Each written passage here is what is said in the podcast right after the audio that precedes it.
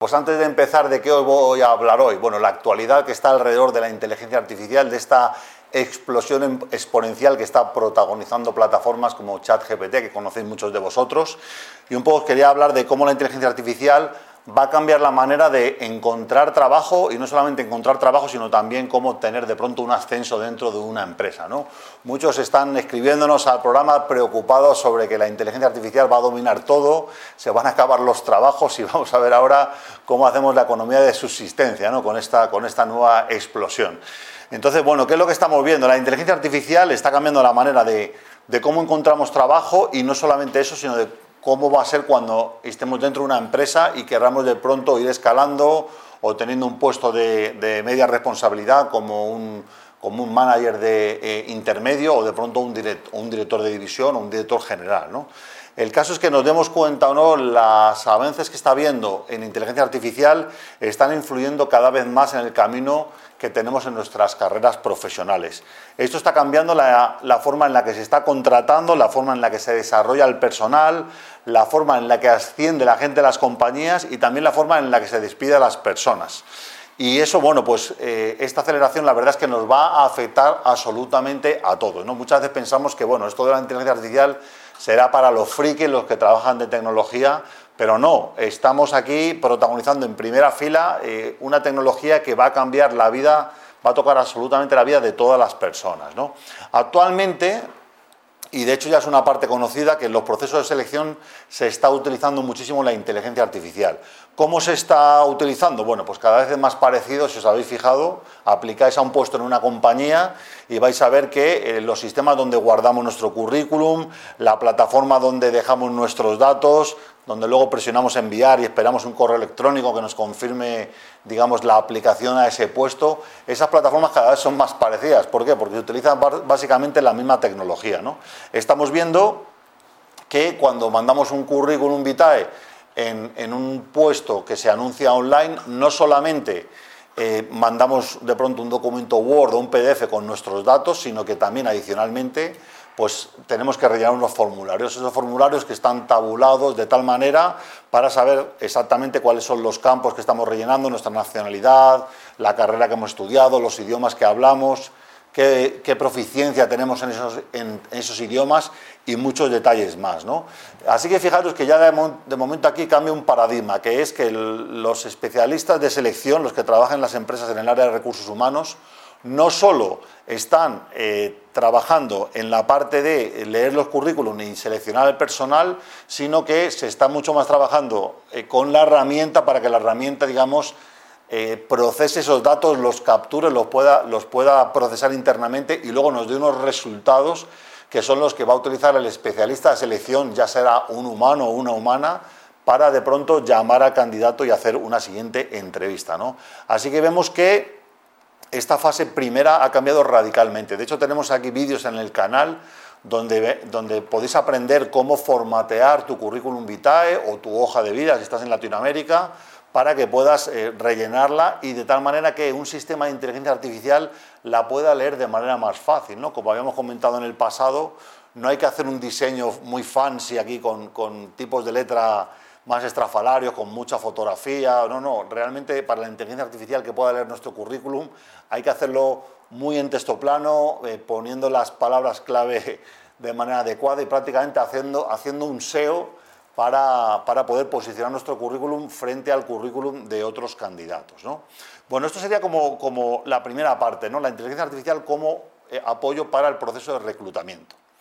Eh, de hecho, bueno, hay herramientas que están saliendo al mercado. Voy a poner una, en pantalla que podéis además, que creo que eh, tiene un, valor bastante asequible, se llama Masable, cuesta 39 dólares y aquí tienes lo que es un resume builder, digamos, un constructor de currículum vitae basado en inteligencia artificial, con una licencia de 39 dólares de por vida. ¿Qué es lo que hace esta herramienta? Bueno, pues es bastante interesante. Yo te animo a que la pruebes, porque básicamente lo que puedes conseguir con ello es meter el perfil que está buscando la compañía, meter eh, tu currículum vitae y automáticamente te va a crear un currículum vitae intermedio en el cual te va a sacar de tu propio currículum todas las fortalezas que tienes que mejor aplican al, puesto ofertado. Y con eso mandarlo a la empresa y de pronto tienen muchísimas más posibilidades. Entonces ver que no solamente la inteligencia artificial la puede utilizar la empresa para hacer el filtrado, sino que tú también puedes reforzar tu propia hoja de vida eh, con estos sistemas como el que has visto en pantalla. Ahora bien, resulta que bueno, tienes la fortuna de entrar en la empresa, empezar a trabajar y ahora, bueno, pues la inteligencia artificial no se deja de usar ahí en los procesos de recursos humanos, sino que también se está implementando en los procesos de la evaluación de desempeño.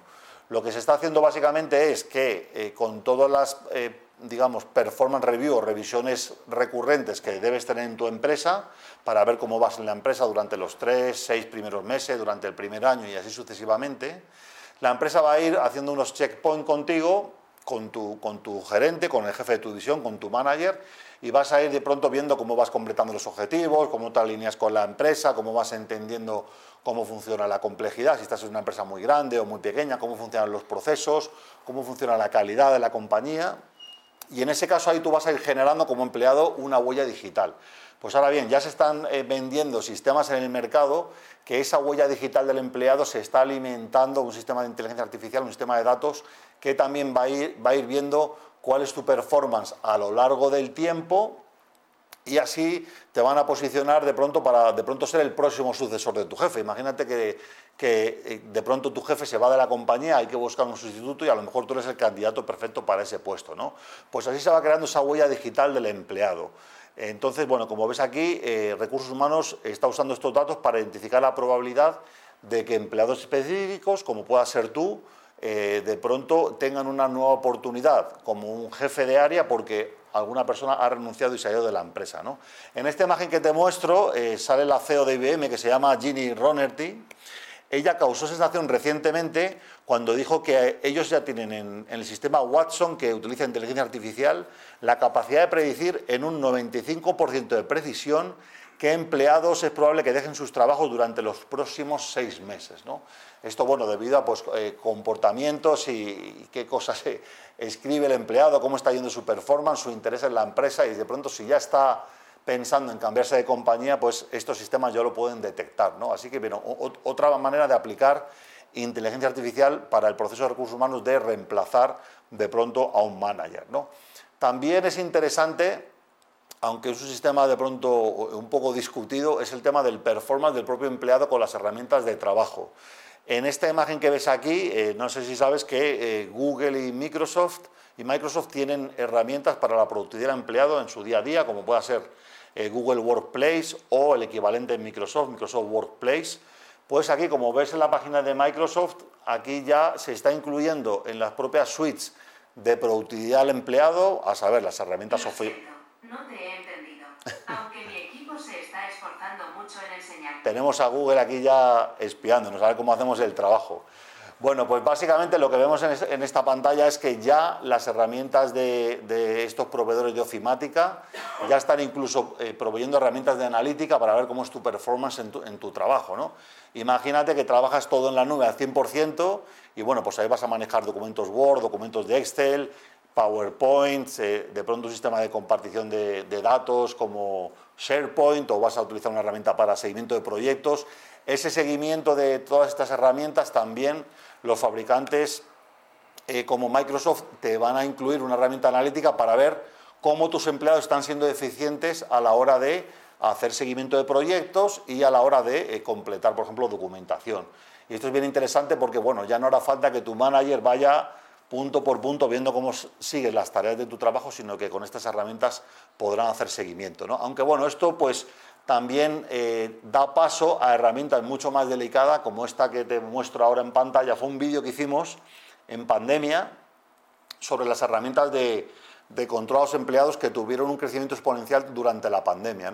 Herramientas que bueno, pues se, llaman de pronto intrusivas porque básicamente instalan en el ordenador del empleado una serie de, de escáneres donde ven ahí pues cuánto estás utilizando los programas, eh, eh, cómo estás siendo de, de rápido o no haciendo tus tareas, también hace filtrados de, las, de ciertas keywords cuando utilizas el correo electrónico de la empresa, ¿no? Y aunque, bueno, aunque son herramientas que en algunos países incluso son, digamos, ilegales, ilegales por temas de privacidad, pues son empresas que están creciendo mucho y están vendiendo licencias, ¿no? Con lo cual, bueno, pues ahí vemos un poco también la cara oscura, ¿no? Esa incomodidad de que estamos utilizando sistemas de inteligencia artificial tan pronto como salen al mercado, pero no sabemos las consecuencias que tendrá en nuestro día a día a medio y largo plazo. ¿no?